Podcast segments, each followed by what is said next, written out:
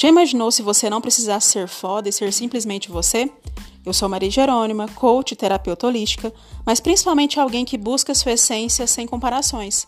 Seja muito bem-vindo ao podcast Não Seja Foda, Seja Você, onde falaremos de autorresponsabilidade, espiritualidade e lei da atração de forma simples e descomplicada. Meu propósito é te ensinar a se amar mais, a lembrar de quem você é e o poder que você tem. Lembrando sempre que está tudo bem, do jeito que está.